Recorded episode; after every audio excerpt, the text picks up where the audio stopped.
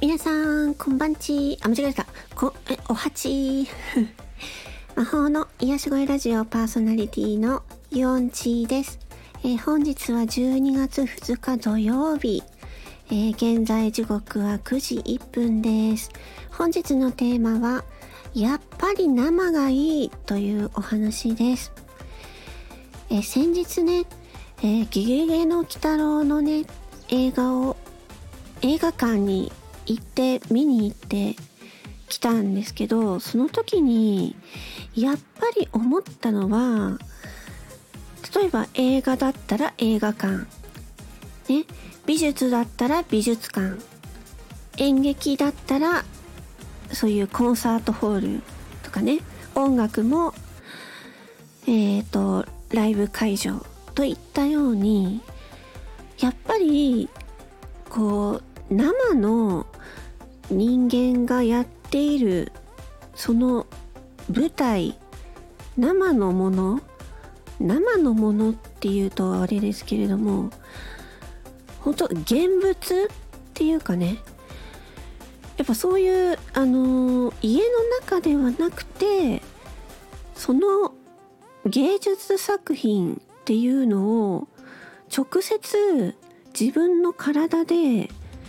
こう触れるっていうことがものすごくすごあのパワーが違うっていうふうに思いました。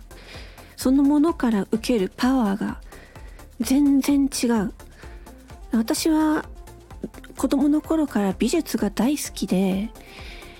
ずっと美術館に通っていました。それがね自分がうつ病になってからは美術館に全く今通えていません。ね、次はどんな美術展があるのかなとか思いながら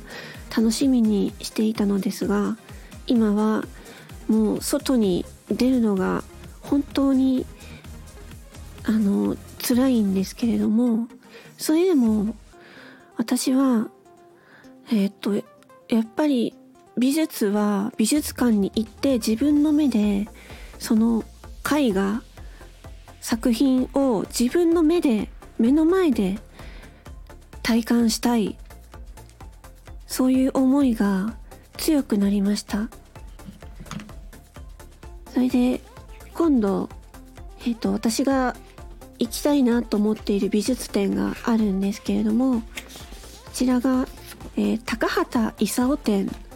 なんですね。えこちらは、えー、場所は静岡市美術館、え期間は2023年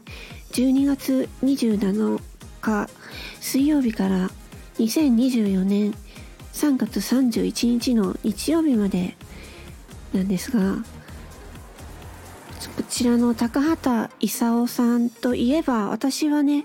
あの蛍の墓を思い出します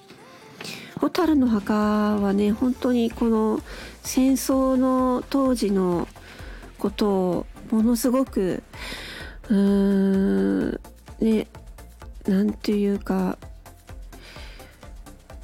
こうまざまざとね戦時中のことを描いた作品で子供の時に私がそれを見て本当にショックを受けました。こんな世界が日本にあったのかっていうそのことについて、うん、私は蛍の墓を見てすごく心に打たれて本当に辛くてもう多分23回見たぐらいでもう見もう見れないと辛くて辛くて